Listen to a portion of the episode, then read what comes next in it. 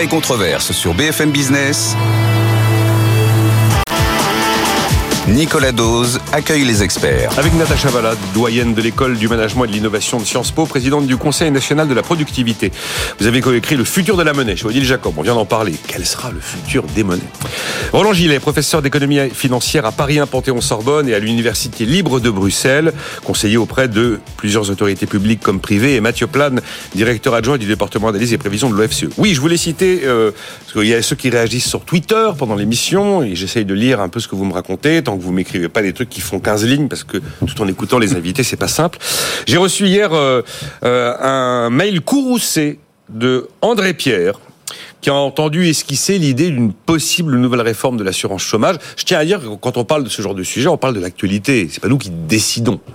On est plus des courroies de transmission des phénomènes qui se produisent que décideurs de quoi que ce soit. Et lui, il dénonce un acharnement sur les personnes fragilisées dans ce pays qu'il trouve totalement insupportable et il considère que le budget de l'assurance chômage est équilibré si on le regarde dans le détail, bah, notamment le fait qu'il finance effectivement en partie France Travail et les intermittents du spectacle. Et il aurait aimé qu'un intervenant intelligent et cultivé le signale hier lors de l'émission. Et puis ce mail d'un ingénieur commercial patrimonial de chez Allianz qui, à propos du fléchage de l'épargne en France, dit qu'il faut absolument citer un produit qui s'appelle Vie Génération. Vigénération qui repose sur un décret du 5 septembre 2014 relatif aux contrats et placements et donc euh, voilà qui offre des avantages fiscaux en termes de succession si on privilégie les PME et les ETI. Donc il tient à préciser que des dispositifs existent et qu'il n'y a pas on part pas de zéro. Voilà. Hum, euh, Gabriel Attal veut soutenir les classes moyennes, celui qui paye tout le temps mais qui ne reçoit jamais rien, celui qui a le sentiment, qui bosse et qui bosse aussi un peu pour ceux qui bossent pas. Ça vous a intéressé ce sujet, Roland Gillet? Parce qu'on se dit qu'il y a plein de dispositifs qui existent. On a fait des heures sub défiscalisées, on a fait des primes de partage de la valeur, on a sensiblement amélioré la prime d'activité. Bon, là, ça n'implique pas l'argent public, mais on est en train de transcrire en texte de loi l'accord national des, des, partenaires sociaux sur le partage de la valeur. Comment on fait pour, euh, quand on est au gouvernement, Premier ministre, pour améliorer le sort des travailleurs de la France laborieuse? Quand on a notre déficit qu'il faut baisser, notre dette publique qu'il faut contenir? C'est-à-dire que les classes moyennes, ça dépend comment on les définit. Hein, mais, bah là, mais, euh, bon, c'est 1600, 1600, 1800, 2600 euros de revenus par mois à peu près. En gros, l'OCDE dit c'est 75% du, du, du revenu médian Hein, ce qui divise la population en deux, jusqu'à 200%. Donc c'est beaucoup de gens. Donc ça veut dire que quand on fait quelque chose pour eux, dans un sens, il faut que ce soit quand même en absolu, divisé par le nombre de gens qui sont concernés, un petit peu d'argent. Alors 2 milliards à l'échelle de la France, c'est certainement pas rien. Ça, c'est la baisse d'impôts promise pour 2020. Tout à fait, tout à fait. Mais si vous regardez partout, ça dépend un peu d'un pays à l'autre, mais c'est cette classe moyenne aussi qui souvent supporte le maximum au niveau de l'impôt de manière générale, ou en tous les cas qui est mis à contribution, parce que la masse est importante, parce qu'ils sont aussi un outil de contribution, en dehors d'être un outil qui peut recevoir à un moment donné. Alors, je pense que la majorité, trop pauvre pour être riche. Mais la, la majorité aussi pense, et, ça, et évidemment il y a une partie vraie, c'est que ce sera auto euh, financé parce que en donnant cet avantage, ces gens, notamment dans les PME, hein, c'est pas valable pour tous, mais dans les PME par exemple, vont pouvoir investir plus, donc ça va créer de l'activité économique qui sera finalement taxée également. Cette croissance supplémentaire, quand on aide les PME, profite à tout le monde. Mais souvent, et c'est ça qu'il faut faire attention d'autant plus avec ce qu'on a dit dans la première partie, c'est que on a tendance quand on le fait, souvent d'ailleurs parfois pour des raisons électorales, parce que ça fait du bien à beaucoup de gens, donc à beaucoup d'électeurs, c'est de faire ça sur compte de déficit et à ce moment-là, ben, d'accroissement de la dette. Et donc, à un moment donné, c'est toujours les mêmes qui, à un moment ou à un autre, finiront par payer. Et c'est ça la difficulté, c'est de dire comment est-ce qu'on fait quand on prend sur un grand nombre de gens comme ça, ou, bien qu'on donne un avantage sur ces gens, comment est-ce qu'on fait à un moment donné pour équilibrer ses comptes dans les autres champs où on doit le financer, sans recourir à ce qu'on a toujours facile à faire dans beaucoup de cas, c'est-à-dire un déficit plus important, et de dire à ce moment-là, ces effets auront un effet récurrent qui est vrai pour une partie, et donc ça s'autofinancera. La réponse de Patrick Artus, que d'ailleurs reprend Pierre Moscovici, le plein emploi. Voilà. oui, vous augmentez le taux d'accès, le taux d'emploi, et vous aurez plus de cotisations, moins de dépenses sociales, et tout ira mieux. C'est l'idée. Euh, c'est un peu comptable ça quand même. Hein. Oui, exactement. Qu'est-ce qui est comptable, mon truc là? Bah oui, tout le monde euh, voudrait être au plein emploi. Bah oui, c'est sûr. Ah oui, oui. Bah vous avez. D'accord, c'est sûr que si vous dites euh, vous augmentez de 10 points le taux d'emploi et vous appliquez une masse salariale, vous, euh, vous comblez tous les problèmes. Hein. Eh oui. Par contre, le Et point de je crois que voilà, Hmm. c'est intéressant de, de le souligner.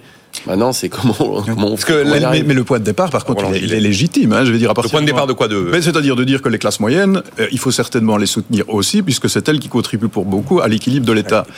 Mais, simplement. Et on redoute le, leur colère dans les urnes. En fait. Ben oui, ça aussi, bien entendu, Bah ils oui, sont très oui, nombreux. bien Mais ça, par hein. contre, je trouve quand même que quand vous voyez pendant les efforts qu'il faut faire et les prélèvements qui sont faits de manière générale, surtout pour la classe moyenne la plus élevée, ben, je trouve que ces gens, depuis les crises, avant même le Covid, ils estiment qu'ils contribuent toujours de plus en plus. Et donc, ils aimeraient bien aussi que ça, se monétise par un return plus important. Bah, c'est pas un sujet neuf. C'est un outil de motivation Ouais, mais c'est pas un. Non, sujet mais- neuf. C'est la première fois que le- l'exécutif s'en empare de manière aussi répétée et explicite. Oui, et je voudrais quand même dire un point par rapport à la France. Oui. Si vous regardez, j'ai regardé un peu les statistiques, la France est un pays où les classes moyennes sont plus ou moins, surtout les classes moyennes basses, épargnées. Épargnées par quoi? Par le, le- le prélèvement. Ça veut dire, c'est le taux d'imposition tourne toujours à peu près, je sais qu'il y a les cotisations sur la prente, plutôt autour de 17%. Dans mon pays et dans d'autres, c'est bien plus. hein. Donc clairement, Qu'est-ce qui est bien plus, Roland Gillet la- le, le taux d'imposition Le taux d'imposition, de ces classes moyennes. Oui, parce que nous, on compte prélèvement obligatoire, mais- on inclut donc les cotisations tout à fait. prises Eh ben, sur les si, salaires. si vous regardez les deux, la France est plus ou moins protège en tous les cas la classe moyenne la plus faible. D'accord. Et, et- et c'est encore plus ou moins bas par rapport à la moyenne européenne. Alors après, il y a le système, tous les systèmes de seuil qui font qu'on pro- on protège quelquefois du prélèvement une partie de la population, mais qu'on enferme aussi dans une trappe à bas salaire. Donc il n'y a jamais la bonne solution. Alors Natacha. Natacha Valla et Mathieu Plade, c'est une énorme question. C'est une question qui est multidimensionnelle. Je pense que cette notion de classe moyenne, effectivement, elle a une lecture économique, macroéconomique, mais aussi microéconomique. On peut mettre des bornes sur les niveaux de salaire, Oui, etc. y arrive. Mais elle a aussi une lecture socio, euh, euh, sociale, j'allais dire euh, socio-économique. Et ça, cette notion, cette perception subjective de l'enfermement dans une classe moyenne qui n'aurait pas la possibilité de donner des perspectives d'amélioration aux générations suivantes. Pourquoi Parce que euh, parce que les impôts, parce que les, services publics ne sont pas propices à ça, etc., etc. Donc je pense que la vision, enfin moi, ce que j'ai compris de l'expression du gouvernement, c'est que il y a cette dimension fiscale, effectivement, liée à la classe moyenne, mais il y a aussi la promesse qu'on leur fait en utilisant la dépense publique pour permettre à tous de générer des mobilités sociales intergénérationnelles, comme on a pu le voir par le passé sur des générations qui ne sont pas si éloignées que les nôtres, et donc redonner un- une sorte de moteur indépendamment d'une dépense publique supplémentaire, par une dépense publique actuelle bien plus efficace au niveau de l'éducation en premier lieu et ensuite de la santé et, et de tout ce que peut permettre justement l'intervention publique pour, euh, pour ceux qui contribuent le plus finalement à la croissance française. Et Non, donc mais à ça, la- Natacha, c'est la belle perspective, mais c'est pas tellement ce que j'entends comme euh, Ben, on attend en tout cas- positionnement politique on, pour on euh, les. attend, en tout cas, ce que ça se décline dans ces, enfin, moi, Oui, mais- j'attends que ce que ça se décline Moi, ce- dans ces dimensions-là. ce qui Pas, m'intéresse- pas par de la dépense supplémentaire. Oui, Ce qui m'intéresse, c'est de savoir comment ça va se décliner. Et vous savez très bien qu'il y a enfin, les dépenses de santé, les dépenses d'éducation, c'est du temps long.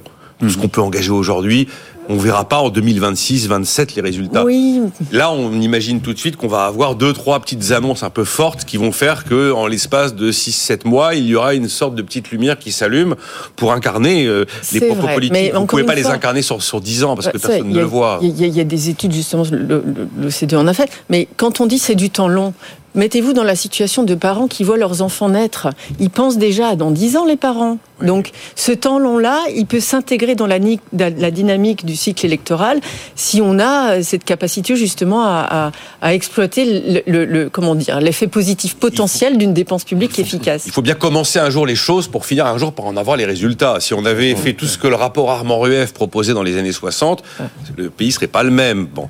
Euh, Donc maintenant, ouais. il y avait juste une question pourquoi pas le faire dès 2024 Oui, oui, oui, oui, oui, oui. oui, oui, c'est vrai Parce que franchement, si, on est dans ce volet-là, autant le faire tout de suite. C'est une bonne 2025, décision, il faut la prendre le plus tôt possible. enfin, objectivement, il n'y a, plus de sous là. Si Mais voilà, mais donc, mais donc, mais c'est- je, je pense que s'ils avaient pu tenir la baisse de CVAE de 4 milliards sur un an, ils l'auraient fait. Il n'y a vraiment pas les moyens. Moscou, il dit il faut passer de 12 à 14 parce qu'on a dit qu'il y avait 2 milliards de baisse bien d'impôts. entendu, bien entendu. Ouais. Non, mais- Non, mais Non, mais le côté les caisses sont vides, c'est quand même pas une l'esprit. Hein. Le- Euh, Mathieu Plane. D'ailleurs, je pense que ça crée une attente qui va être euh, extrêmement déçue. Je pense. Ah, vous partez d'ores et déjà pas perdant. non, mais 2 milliards. 2 milliards. Alors, d'abord, je pense que 2 milliards, on n'a pas forcément les moyens budgétaires. Au regard de la trajectoire qu'a donné le président de la République, je pense que finalement, les 2 milliards, c'est pas beaucoup à la fois et c'est beaucoup pour les comptes publics.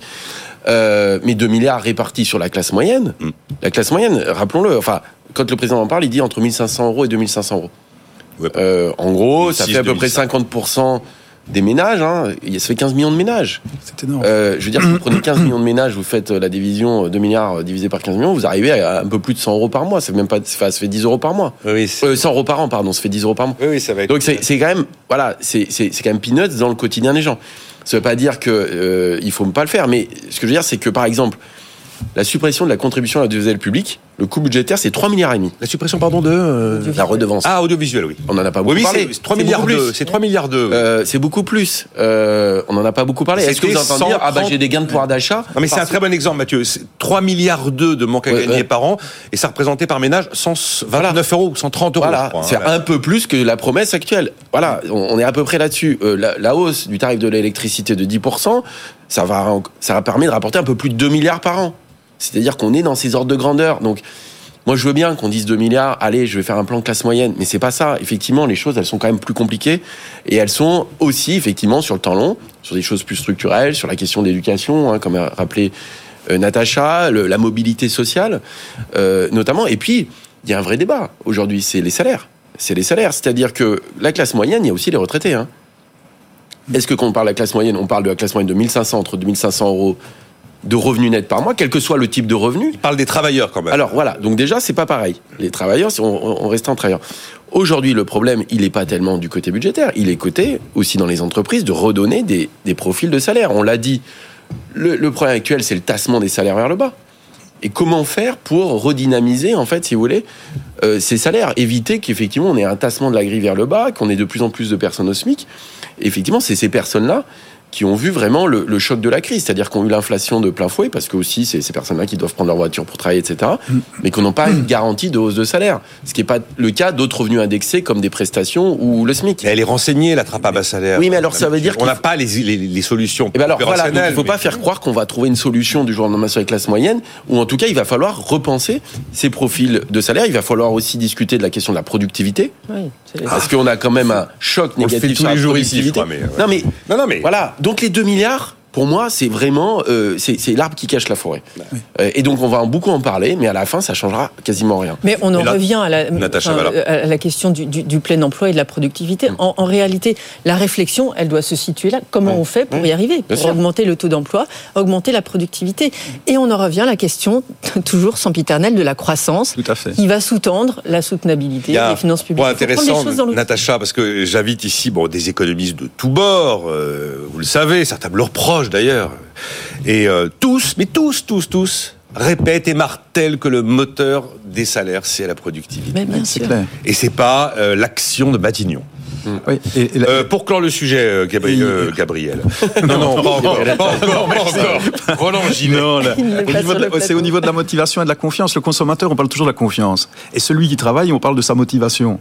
Avec 2 milliards divisés, comme on l'a fait tout à l'heure, par le nombre de gens concernés, on arrive à des montants qui sont à ce point faibles, même si ça va dans le bon sens, que cette motivation supplémentaire, qui peut donner de la productivité supplémentaire, ne va pas être atteinte. Et malgré tout, il faudra trouver un moyen de financement qui, à un moment donné, si on veut respecter quand même une gestion saine, bah, devra soit être basé sur une, une espérance vraiment du plein emploi avec une croissance derrière et alors un autofinancement, soit alors à un moment donné de dire où est-ce que je vais le prendre ailleurs. Et pour le moment, je pense que dans la majorité des États, c'est sur le déficit et donc la dette. Donc c'est les gens qui reçoivent qui payeront quand même à un moment ou à un autre. Et surtout avec les taux d'intérêt qui remontent. Parce qu'avant, effectivement, euh, on Si pouvait les- cacher toute si une la partie de ce remontée- coût. Roland, si la remontée des taux se confirme sur le long terme, ce qui Tout à fait. Pas- Enfin, on a eu, enfin- on a eu une détente des, des, Oui. euh, des- Mais on est quand même les seuls en Europe à avoir bénéficié de taux d'intérêt négatifs, voire nuls. hein. Donc de 0 à 1, c'est déjà beaucoup en augmentation. Ce serait 0 à 1, ça ferait, vous voyez un peu combien de dizaines de milliers de pourcents. Mais alors, de monter à 3, vous allez me dire, on peut de toute façon tenir, bien entendu, heureusement. Mais enfin, la différence en termes de coût pour l'État n'est pas la même. hein. Olivier, pardon, Oui, non, c'est un point On avance dans le modèle euh, social français sur la classe moyenne. Il faut savoir qu'on a un modèle qui est quand même redistributif, assez redistributif, et surtout avec des services publics importants. Et d'ailleurs, un travail très intéressant de l'INSEE qui dit, en fait, regardez le niveau de vie, quelle est la contribution en termes de prélèvement et qu'est-ce que je reçois euh, selon le niveau de vie. Ce qu'on voit, c'est que les prestations monétaires, on en touche plutôt plus qu'on contribue quand on est modeste jusqu'en bas de la classe moyenne. Mais en fait, une grande partie de la classe moyenne, premier, deuxième, troisième décile à peu près. voilà, juste troisième, quatrième. Mais par contre, une grande partie de la classe moyenne qui est juste au-dessus, elle, ce qu'elle reçoit, c'est des prestations qui ne sont pas en espèces, qu'on appelle en nature, c'est-à-dire c'est l'éducation et la santé. Euh, et en fait, c'est, ça c'est important, c'est-à-dire que la contribution des classes moyennes est importante, mais elle reçoit beaucoup, pas forcément en prestations sociales monétaires, mais en nature. Et donc, c'est la question de l'éducation de la santé. Donc, la qualité d'un système éducatif, la qualité d'un système de santé est très important dans la, dans la redistribution et le ressenti des gens par rapport aux impôts qu'ils payent. Voilà. Et or, aujourd'hui, ce qu'on voit, c'est qu'on a plutôt un effet qui est pas bon de ce côté-là, c'est plutôt un déclin sur la question de l'éducation et de la santé. Et ça doit être ressenti. Ça doit être ressenti par rapport à cet effet de redistribution et, le sentiment de déclagement. Pour aller dans ce sens-là, et c'est ce que j'essayais d'exprimer tout à l'heure, finalement, c'est que l'efficacité de l'amélioration de cette dépense-là, en termes quasiment de dividendes électorales, elle sera bien supérieure à l'efficacité de ces pauvres 2 milliards qui, divisés par 15 millions, font pas grand-chose dans les poches de la classe moyenne. Il y a Yamana Kako qui m'écrit la notion de revenu de la classe moyenne n'est pas très claire. C'est du net, c'est du brut, c'est par foyer. C'est vrai que c'est pas très c'est par unité de consommation. Par alors, alors c'est compliqué, mais l'unité de consommation, vous êtes 1, c'est unité, vous êtes 2, c'est 1,5. On mutualise. Et après, 0,5 ou 0,3 les enfants selon leur âge. 0,5 pour le premier, je crois, et 0,3. Voilà. Non, c'est non, c'est à partir de 14 ans. En fait, au-delà de 14 ah ans, ils coûtent plus cher. Ils mangent beaucoup. Oui, oui. ils prennent de la place, ils ont des grands pieds. Alors, la notion d'unité de consommation, elle c'est une notion un peu compliquée, mais c'est comme ça qu'effectivement on réfléchit. Voilà. Euh, on peut comparer comme ça des structures familiales différentes. C'est-à-dire que pour ça, qu'on compare un célibataire avec un couple, couple avec des enfants, en prenant cette euh, notion d'unité et le niveau de vie, c'est après, c'est net de prélèvement en fait, un hein, net de prélèvement direct.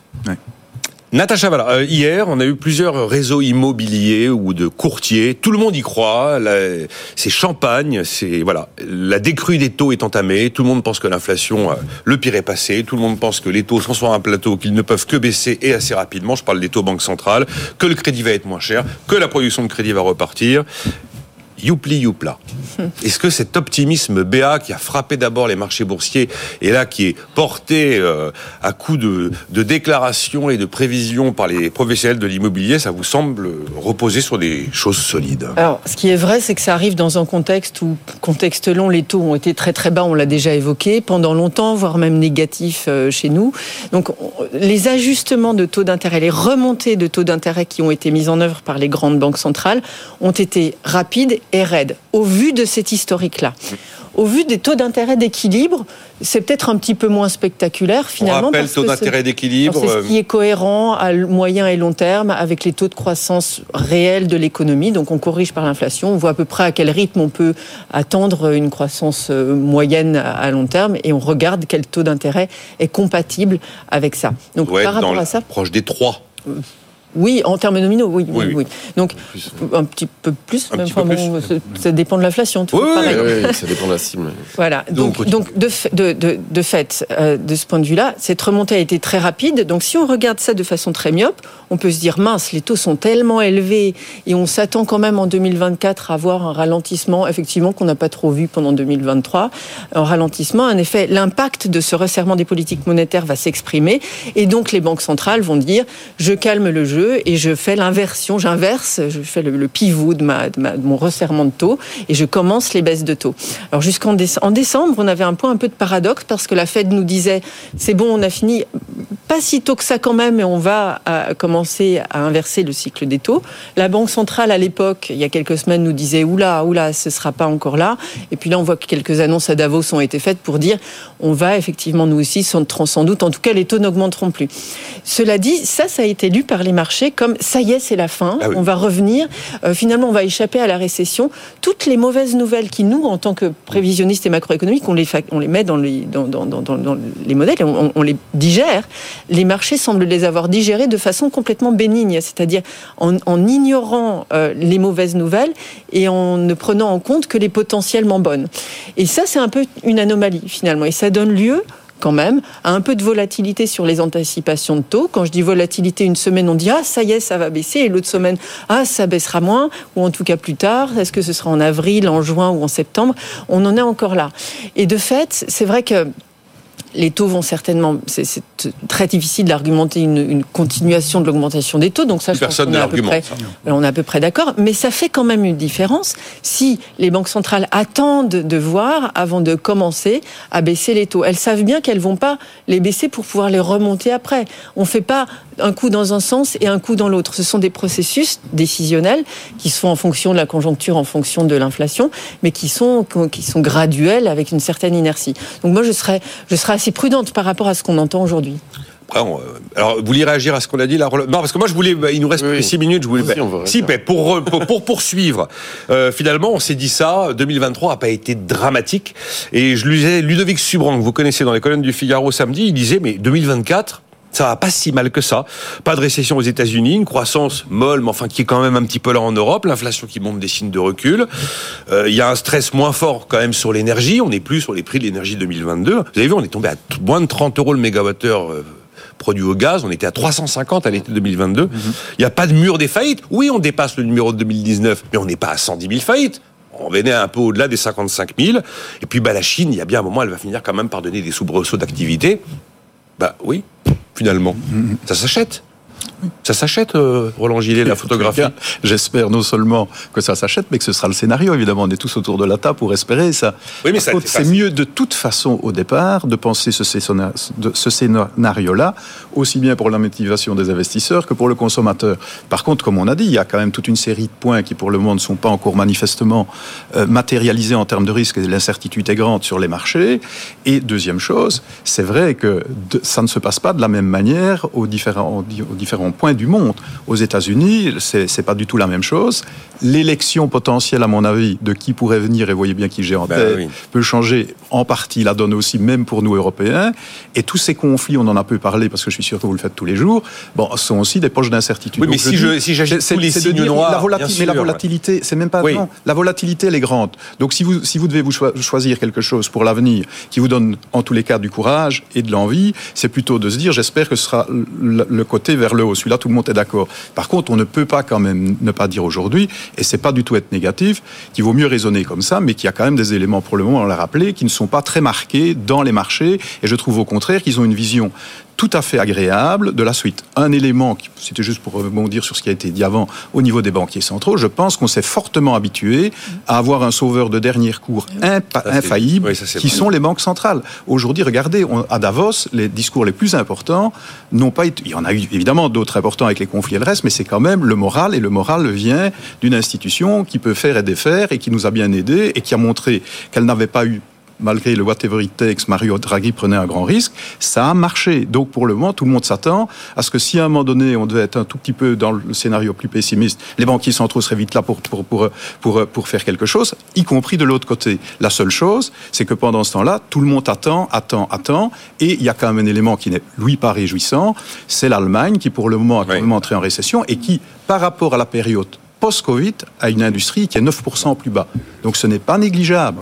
Et je crois que là aussi, il faut bien qu'on voit certains éléments quand ils pointent, et surtout quand ils sont là, c'est de voir comment ils vont pouvoir pallier. Vous avez vu que pour le moment, ils ont un vrai problème sur le, le justement déficit budgétaire, parce qu'ils se sont mis eux-mêmes dans cette logique, et ils ont très difficile à mobiliser les moyens pour relancer leur Ouais. activité. C'est sûr que la situation allemande est une très mauvaise nouvelle pour l'ensemble de la zone C'est euro. C'est la signature de l'euro. c'est le plus gros, c'est le, le plus gros dans le commerce international. Donc, ça va nous faire de toute façon du mal à mon. Et je trouve que ce débat sur qui est au-dessus ou en dessous de la moyenne, quand c'est des grands États comme celui-là, il n'y a pas à être content qui que ce soit que soit le Belge, pas plus que l'Espagnol, de voir l'Allemagne qui est en dessous de la moyenne, vu sa taille dans le commerce international. Roland, vous évoquiez Whatever It Takes. Je pense que c'est quand même pas un fusil mitrailleur, Whatever It Takes. Ah non, certainement Voilà, pas. oui, oui, non, mais c'est ça. voilà. Mais, mais personne ne l'a dit, je l'ai pas dit non Oui, plus. mais- oui, ah ben oui, mais à partir du moment où on se dit, de toute façon, la Banque centrale est là en dernier ressort de tout ce qu'on veut, le dernier ressort, il faut qu'il ait du, il faut qu'il ait du jus, le ressort. Ah, ça c'est clair. Euh, Mathieu, euh, par non, rapport non, à le- tout ça, euh, effectivement, il y a. D'ailleurs, c'est les scénarios. hein, peu de personnes ou peu d'instituts, en tout cas, mettent des récessions pour 2024, hein, euh, comme 2023, en fait. hein. On est à peu près dans le scénario qui était un peu meilleur que prévu. Pourquoi? Parce que le reflux des prix de l'énergie a été plus fort. Et ça, c'est plutôt la bonne nouvelle. C'est peut-être pas une bonne nouvelle pour le climat, c'est une bonne nouvelle pour le portefeuille. Mais en tout cas, euh, on le voit euh, assez clairement. Euh, ça, c'est un premier point. Donc, du coup, ça a quand même moins relayé cette inflation et donc la nécessité aussi d'augmenter les taux. Et donc, c'est vrai qu'on voit que le reflux aussi de l'inflation est un peu plus marqué. Non, ce qui est plus inquiétant, c'est ce que je disais tout à l'heure, c'est la différentielle du niveau d'activité entre les États-Unis euh, et la zone euro aujourd'hui, euh, y compris l'Allemagne. Voilà, vous regardez fin 2019, entre fin 2019 et fin 2023, donc en l'espace de 4 ans, vous avez un écart de 8 points de PIB entre les États-Unis et l'Allemagne. C'est colossal, 8 au points prix d'un déficit que seuls les Américains voilà, peuvent prix se déficit. d'avoir. Mais sauf que Euh, voilà, c'est tout ce qu'on dit sur la politique d'investissement euh, euh, dans les énergies vertes, euh, dans le numérique, dans l'intelligence artificielle, dans tout ce qui va faire la croissance de demain. Aujourd'hui, on a quand même assez notre croissance potentielle qui est très bas, qui est quand même très bas, avec une productivité qui est quand même en berne et des marges de manœuvre budgétaires qui sont euh, malheureusement extrêmement restreintes. Donc c'est vrai qu'on peut s'en sortir par des bonnes nouvelles extérieures. Finalement, le monde n'est pas en train d'aller aussi mal que ce qu'on aurait pu annoncer et qu'au fond, finalement, ces conflits restent quand même assez localisés. Ils sont terribles, mais ils sont localisés et que donc du coup, sur les marchés, les matières premières n'ont pas explosé, que le commerce international continue quand même à fonctionner malgré tout. Mais on est quand même, malgré tout ça, malgré ces bonnes nouvelles finalement d'un monde qui tient le coup quand même malgré tout, on a quand même des croissances qui sont très modeste, avec euh, tous les enjeux sur les questions sociales, de redistribution, de pouvoir d'achat, de grogne, de grogne qu'on retrouve dans les élections, hein, parce que derrière il y a aussi toute la politique et on va le retrouver dans l'élection américaine en fin d'année. On l'a vu sur les primaires, notamment euh, euh, républicaines. Donc ce que je veux dire, c'est que le monde, effectivement, on n'est pas en récession économique et on, je pense pas qu'on le C'est fragile. Mais par contre, c'est fragile et on a du mal à voir quels sont les leviers à actionner, effectivement, à court terme pour euh, vraiment Euh, relancer la machine. Peut-être qu'il faut faire la, la- la potion ravir Milley, comme il l'a indiqué à Euh, Davos. je serais pas le marché a toujours bon, raison. Seul le capitalisme apporte des réponses contre la pauvreté. Il faut tout privatiser. Il faut retirer toutes les normes. Euh, il, est- il est redoutable, ce ravir Milley. Et il faut surtout remplacer le pesos par le dollar. Voilà. Oui, mais Ça, ça, faudra oui, mais ça, Euh, et, le FMI qui a, des, qui, a, qui a aidé ce pays doit voir ça en disant c'est une bonne nouvelle finalement, comment est-ce qu'on n'y avait pas pensé Oui, c'est vrai que. C'est quand même, Bon. oui, c'est pas mal, oui. Euh, ouais, euh, bon, la, la dollarisation de l'Argentine, c'est fini. hein, mais c'est vrai qu'en fait, oui, tout ça repose. Tout ça, c'est fait avec l'argent des autres. Mais c'est toujours facile. voilà, c'est quand même. Et on peut même pas agir. Et en plus, on dit ça, c'est la démocratie. Donc On a- on peut faire n'importe quoi. On a Ça- fini. Et j'avais entendu une chose tout à fait agréable, c'est de dire, mais du moment que le moral des gens va mieux, il faut quand même reconnaître que ça a donné un côté de boost. Oui, mais enfin, si vous mentez, ça ne le donne que temporairement. Et après, le- le- la déception peut être encore plus grave. hein. donc. Vive la liberté, bordel, a-t-il dit à Davos. Bah, C'était son slogan déjà. Ouais, bah ouais, Il le dit à Davos aussi. Il, est- il, il avait pas pris sa tronçonneuse là. Non, faut reconnaître ça, c'est bon. Il y a des bois là-bas. Et mais vous savez que Jean-Marc Danet, cette semaine, a totalement acheté le programme. À l'exception de sa vision de l'avortement et des femmes, il a totalement acheté le programme. Mais sur le côté libéral, non, il il Ah, pas que du des libéralisme, hein, je veux c'est- dire, euh, là, c'est clair. Bon, c'est fini, c'est fini, c'est fini. Merci Natacha Valla, Roland Gillet, Mathieu Plane. Rendez-vous lundi à 9h.